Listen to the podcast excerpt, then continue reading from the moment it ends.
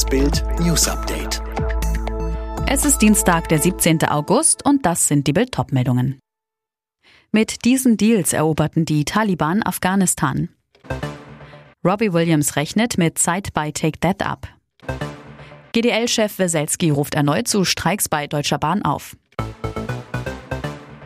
In weniger als zwei Wochen haben die Taliban Provinz für Provinz in Afghanistan unter ihre Schreckensherrschaft gebracht. Um 21.45 Uhr erklärten die Terroristen im Präsidentenpalast in Kabul ihren Sieg. Afghanistan wird zum Islamischen Emirat Afghanistan, ein neuer Terrorstaat. Das atemberaubende Tempo, mit dem die Taliban das Land überrollten und am Sonntagabend schließlich den Präsidentenpalast in der Hauptstadt Kabul ohne Widerstand einnahmen, überraschte Politik und Militär in Washington und in anderen westlichen Hauptstädten. Wie begann der Kollaps?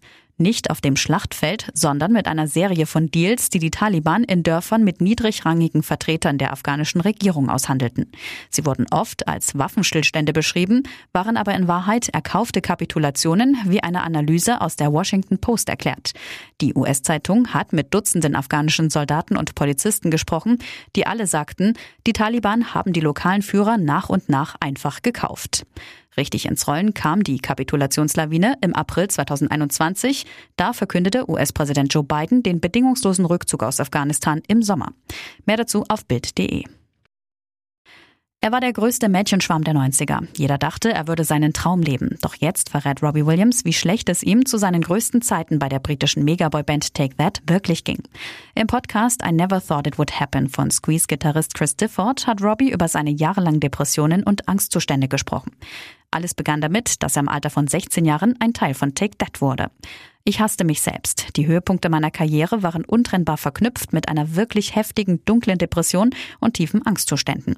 Und nichts davon hat Spaß gemacht, gesteht Robbie schonungslos ehrlich. Erst seine Frau habe Stabilität in sein Leben gebracht. Er lernte die amerikanische Schauspielerin Ada Field 2006 kennen. Seit 2010 sind die beiden verheiratet. Das Paar hat vier gemeinsame Kinder. Vom unglücklichen Mädchenschwarm zum zufriedenen Familienvater. GDL-Chef Weselski hat die Mitglieder der Lokführergewerkschaft aufgerufen, die Deutsche Bahn erneut zu bestreiken. Bei dem Verhalten des Managements habe man keine andere Wahl. Die Tarifangebote des Konzerns sind in seinen Augen zu schlecht. Auch eine Schlichtung lehnt er ab.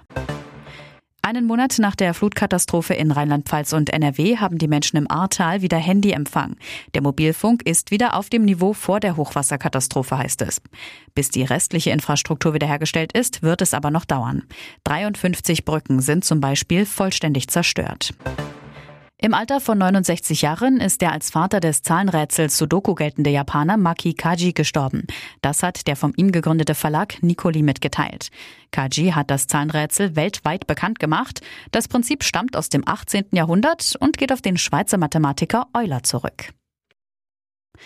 Alle weiteren News und die neuesten Entwicklungen zu den Top-Themen gibt es jetzt und rund um die Uhr online auf Bild.de. Fitbook hat einen neuen Skill, mit dem du in nur 10 Tagen fit wirst. Ganz einfach zu Hause mit nur 10 Minuten täglich. Sage jetzt Alexa, öffne Fitbook.